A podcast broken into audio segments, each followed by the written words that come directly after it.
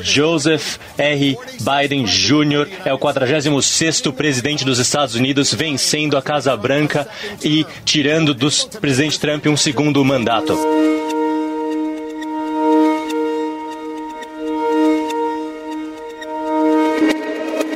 Quando Joe Biden venceu as eleições nos Estados Unidos em 2020, uma coisa ficou muito clara. O democrata teria que enfrentar um país dividido ideologicamente. O resultado do pleito já mostrava essa divisão. Biden obteve 51% dos votos, enquanto Donald Trump recebeu 47%. O ambiente fraturado da política americana ficou ainda mais evidente no episódio que culminou na invasão do Capitólio, onde se concentra o legislativo dos Estados Unidos durante a sessão que confirmou a vitória de Biden. A intenção dos invasores era interromper a sessão. Trump vem tentando impedir as investigações e o acesso a documentos da Casa Branca na sua gestão. O inquérito já tem mais de 770 páginas e há quem afirme ver indícios suficientes sobre o envolvimento direto dele no ato violento. À época, centenas de apoiadores do então presidente Trump marcharam para o prédio alegando fraude nas votações, algo que foi reforçado pelo próprio republicano. Se você contar os votos legais, eu venci facilmente. Se contar os votos ilegais, eles podem tentar roubar a eleição da gente. Nesta semana, em audiência do Comitê do Congresso que investiga a invasão ao Capitólio, a assessora da Casa Branca no governo Trump, Cassidy Hutchinson, disse que o ex-presidente sabia que os manifestantes estavam armados. Você sabe que não me importa que tenham armas. Não estão aqui para me matar. Deixe meu povo entrar. Deixem marchar para o Capitólio.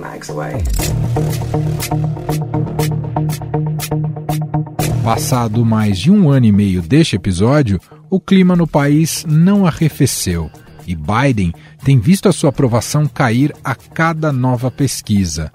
De acordo com o último levantamento feito pela Reuters Ipsos, apenas 36% dos americanos aprovam o governo do democrata, enquanto mais de 55% desaprovam. A popularidade do presidente caiu pela quarta semana seguida. O índice de aprovação está abaixo de 50% desde agosto do ano passado e está próximo ao do antecessor de Biden, próximo de Donald Trump, que chegou a ter 33% de aprovação em dezembro de 2017.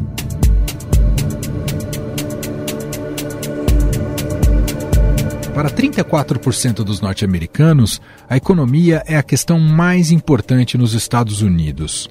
O atual governo lida com a maior inflação em 40 anos. Com a invasão da Rússia à Ucrânia, o fornecimento global de combustível foi afetado e houve um aumento de preço do produto, assim como de alimentos e serviços. Por isso, o presidente se reuniu ontem com a secretária do Tesouro, Janet Yellen, e com o presidente do Fed, o Banco Central aqui dos Estados Unidos, Jerome Powell, para falar sobre a inflação e disse que esse é o principal objetivo agora do governo dele. O objetivo é tentar frear essa inflação.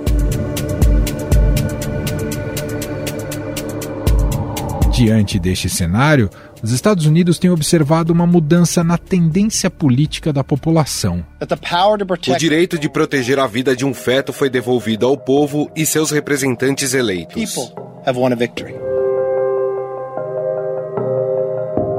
Este é o deputado republicano Kevin McCarthy. Do outro lado, os democratas temem que os republicanos retomem o controle do Congresso e consigam avançar com as pautas conservadoras.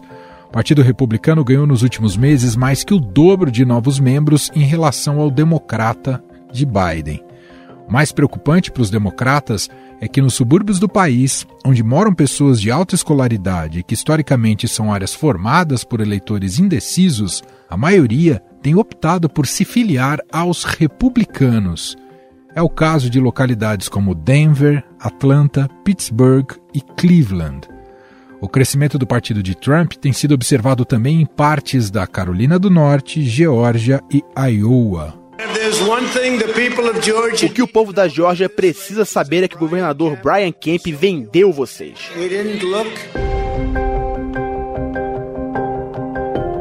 O governador da Geórgia, Brian Kemp, é um adversário e crítico de Trump dentro do Partido Republicano.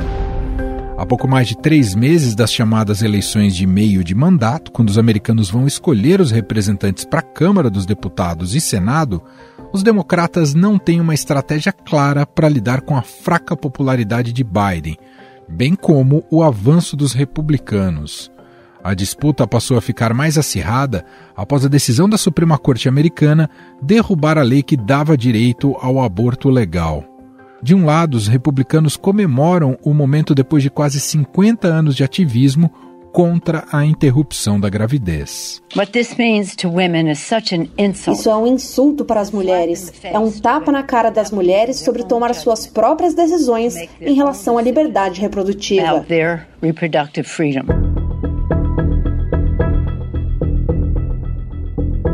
Essa é a democrata Nancy Pelosi, presidente da Câmara dos Deputados dos Estados Unidos. De forma geral, a eleição de meio de mandato no país não é favorável ao governo. Uma vitória dos republicanos, tanto na Câmara quanto no Senado, pode representar o fim da governabilidade de Biden. Mais do que isso, a força de Donald Trump tem aumentado entre os eleitores do país, o empresário já disse, inclusive, que pode disputar a presidência novamente em 2024.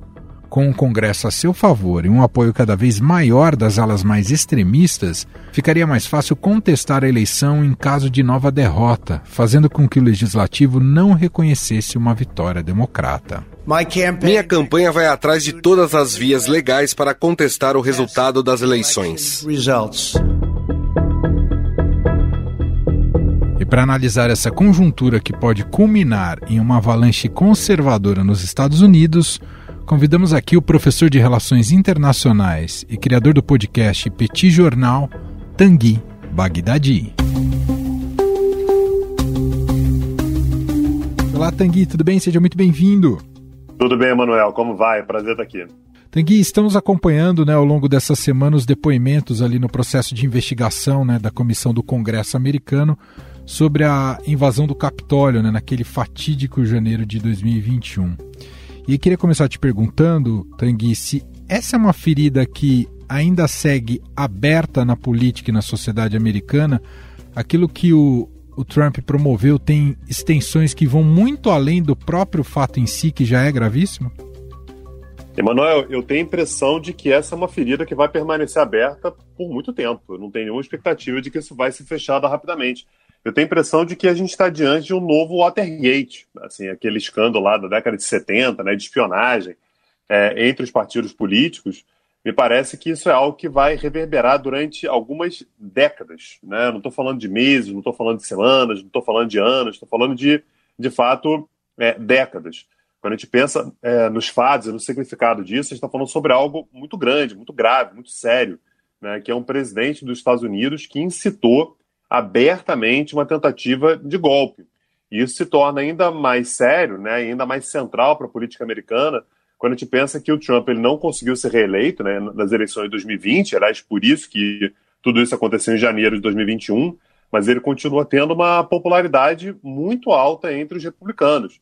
Então, são pessoas que votariam nele tranquilamente. Então, isso acaba fazendo com que o trumpismo ele continue sendo algo muito forte, muito, muito é, central nos Estados Unidos até hoje. Então acho que essa é uma ferida que vai demorar muito para ser fechada ainda. A, a, a, crença na democracia, que é, faz parte umbilicalmente da cultura política americana, essa crença uh, segue enfraquecida, Tanguy? Ela está enfraquecida no mundo todo, né? Então, assim, não, não é uma exclusividade americana. Em vários lugares, na verdade, no mundo todo seria até injusto, mas em diversos lugares essa crença está de fato enfraquecida.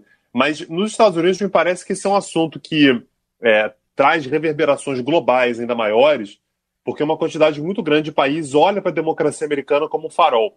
Né? Esse, aliás, é um objetivo dos Estados Unidos desde o início do século XX, que é de fato servir como inspiração é, para o mundo todo. É, às vezes consegue, às vezes não, mas o fato é que muitos países ao redor do mundo olham para os Estados Unidos como uma inspiração. Basta a gente ver que grandes movimentos que acontecem nos Estados Unidos acabam se, se refletindo em outros lugares também.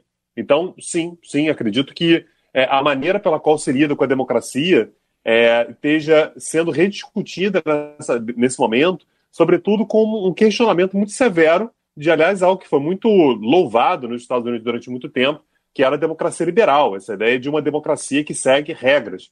E o Trump, o que ele fez foi demonstrar que a democracia ela pode ser sim um jogo do vale tudo. Eu vou emprestar aqui, Tanguy, uma provocação feita pelo Paul Krugman, do New York Times, que a gente publicou nessa quinta-feira aqui no Estadão. Eu vou repeti-la aqui para você em forma de pergunta. Por que os republicanos ficaram tão extremistas, Tanguy? E, e até só para acrescentar algo, a, a centro-direita morreu? Bom, vou, vou, começar pela primeira, né? Que aí talvez a gente tenha que voltar bastante na história para conseguir encontrar é, alguma raiz para isso mas é, os republicanos, de fato, eles é, se, se, tornaram cada vez mais extremistas, não como um todo, mas determinadas alas do Partido Republicano foram para a extrema-direita, né, e, e, com isso, portanto, esse é um fenômeno que em qualquer lugar acontece isso, né, é, quando você tem grupos extremados que começam a se tornar mais vocais, começa a ter mais espaço na mídia, mais espaço nas redes sociais, e começa, portanto, a, a, a ser é, poderosa, a serem fortes, a tendência é que o partido como um todo ele acabe sendo tragado, né? ele acabe sendo drenado para essa posição mais extremada. E o Partido Republicano, de fato, ele já tinha nas suas franjas determinados grupos mais extremados, talvez a gente lembre do Tea Party, né, do, do movimento Tea Party no, no, dentro do Partido Republicano, mas foi algo que ganhou um peso ainda maior, ainda mais severo, com as críticas que, esse, que esses grupos mais extremados faziam ainda durante o governo Bush, ou seja, eles eram do partido do governo, mas demandavam Bush ainda mais para a direita, o que, olha, não era simples se fazer, mas é, foi isso que, que, que, eles demandavam. E depois veio a vitória do Obama, né? a vitória do Obama em 2008. Então você pega aqueles cânones da extrema direita do Partido Republicano e eles começam a se tornar normalizados. Você passa a ter uma certa naturalização dessas posições. Então, com isso, você vai ter todo uma, um movimento relacionado à, à, à, questão do racismo, aos direitos civis e tudo. Então, isso acaba fazendo com que o Partido Republicano ele se torne menos um partido associado às suas tradições e mais a uma tradição trampista, né, que é essa tradição da extrema-direita é, no Partido Republicano. É um grupo que acaba se tornando, é, enfim, central no Partido Republicano. E, e, e por isso é, sufoca essa centro-direita. Ela tem pouco espaço hoje, é isso, né, Tanguy? É, aí indo para a sua segunda pergunta, para a segunda provocação, né? O que aconteceu com a centro-direita? Ser de centro alguma coisa é, a, acaba perdendo muita força, né? Os extremos eles acabam ganhando muita força. Então, quando você está num partido que é tradicionalmente da centro-direita, né? Da direita barra centro-direita, mas que tem um grupo da centro, da, da extrema-direita, a posição moderada ela acaba perdendo força. Aliás, isso aconteceu com o próprio Partido Democrata também. O Partido Democrata ele acabou sendo puxado um pouco mais para a direita do que o normal, exatamente para conseguir dialogar com o público que já estava se acostumando, portanto, aos termos do trumpismo. O Trump é o favorito para ser o próximo, ah, o próximo candidato e disputar novamente as eleições americanas, pelo retrato atual, Tanguy? É, essa é a discussão que está acontecendo nesse exato momento. Tá? Então, é, a primeira coisa que vai ter que ser avaliada, isso vai ser feito por meio de pesquisa, é quanto que essas acusações elas deterioram a imagem do Trump e impedem, portanto, que ele consiga é, se manter popular até lá.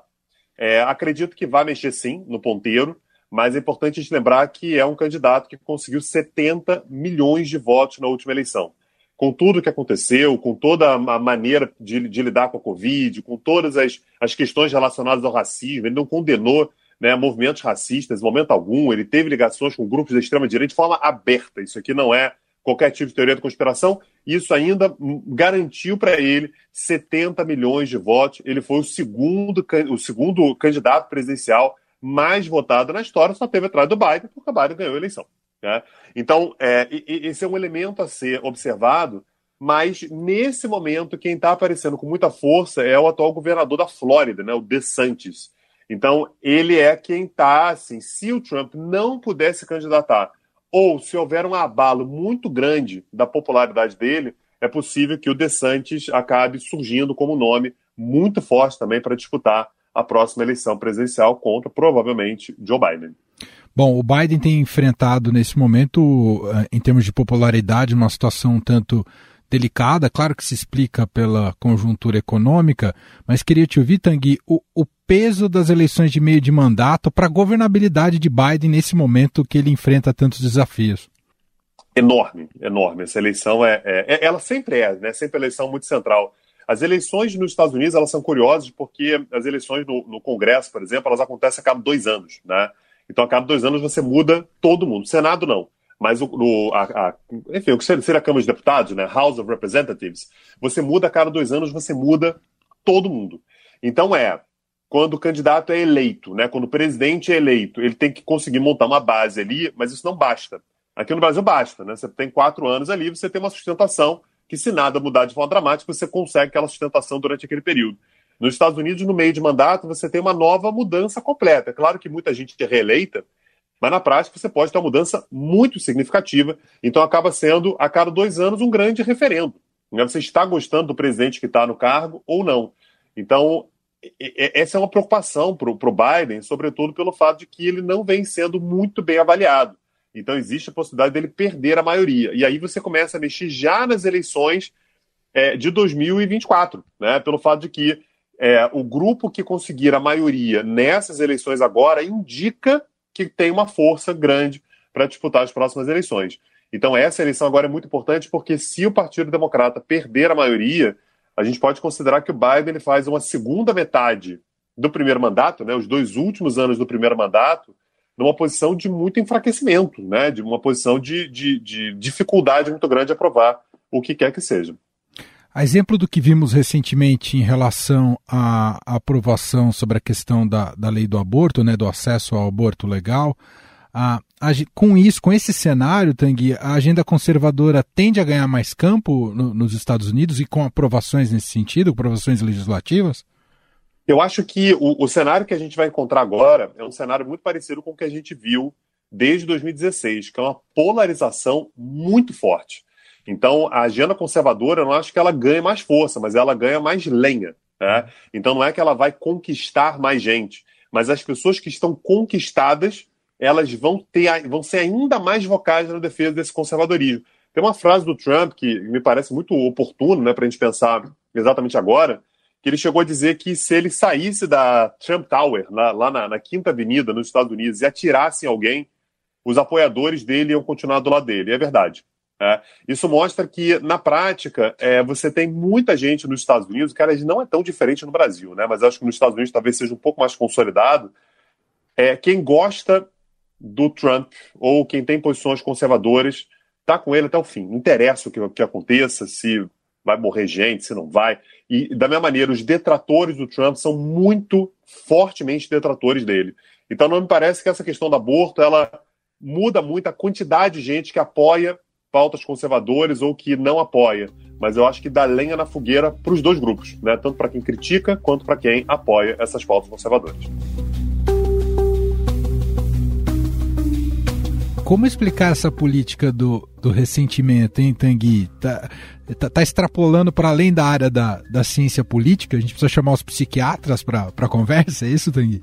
Eu acho que os psiquiatras sempre tiveram espaço à mesa, viu? Eu acho que seria útil ouvir os psiquiatras há muito tempo. É que agora está ficando escancarado, né? Porque agora a política parece que está num, num, pouquinho de hospício, mas é, eu, eu acho que a questão do ressentimento, a questão é, de uma. Isso, isso nos Estados Unidos, aliás, no Brasil também, é, fica muito claro, né? Quando você vê claramente uma classe é, média, média baixa, né? Que sempre foi chamada de redneck, né? De white trash.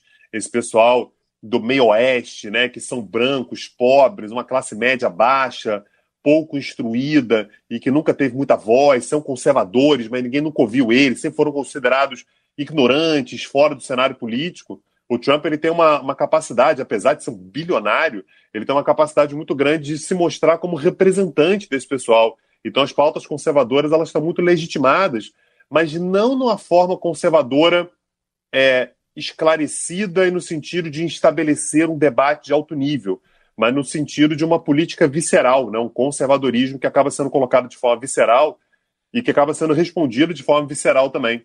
Então, esse é um momento muito peculiar né, da, da, da política global, e eu acho que os Estados Unidos são um caso muito interessante, muito perigoso também, para se analisar nesse sentido. Bom, você já colocou aqui que as dificuldades são enormes né, para o Biden em termos políticos de governabilidade e o peso que tem as eleições de meio de mandato. É, pensando em conjuntura, não há outra. Uh, não há outra saída que não, não, não, seja dar respostas no campo econômico para que ele tenha um cenário um pouquinho melhor, Tanguy? É, a economia sempre é um dos fatores mais centrais, mais decisivos. Não tem como você conseguir qualquer resultado eleitoral no lugar do mundo, né? Nos Estados Unidos fica bastante claro quando você fala sobre isso. É, é, eu sempre lembro de um assessor do Clinton, né, que soltou aquela frase, né, "It's the economy stupid". Uhum. Né? Então, você quer ganhar a eleição, não é Mônica Levinsky, não é guerra, não é nada disso. É, é economia. E essa foi uma dificuldade muito grande que o Trump teve.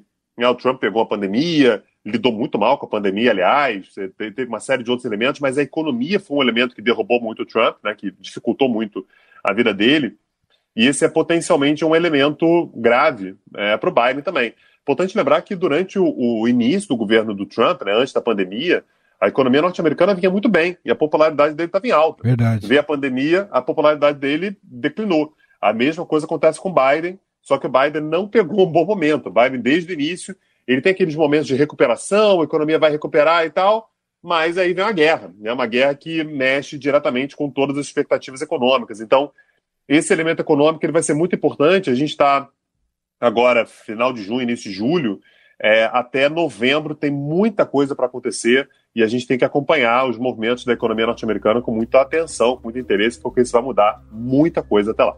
Nós ouvimos por aqui a análise do professor de Relações Internacionais e criador do ótimo podcast Petit Jornal Tanguy Bagdadi. Muito obrigado, viu, pelo tempo, atenção e análise dispensada aqui com a gente, viu, Tanguy? Eu que agradeço pelo convite, um abraço e até a próxima. Estadão Notícias. E este foi o Estadão Notícias de hoje, sexta-feira, dia 1 de julho de 2022.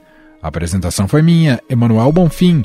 Na produção, edição e roteiro, Gustavo Lopes, Jefferson Perleberg, Gabriela Forte e Fábio Tarnapolski. Gabriela e Fábio também são responsáveis pelos voice-over dessa edição. A montagem é de Moacir Biasi. E para você escrever o seu e-mail para a gente, podcast.estadão.com. Um abraço para você, um ótimo fim de semana e até mais.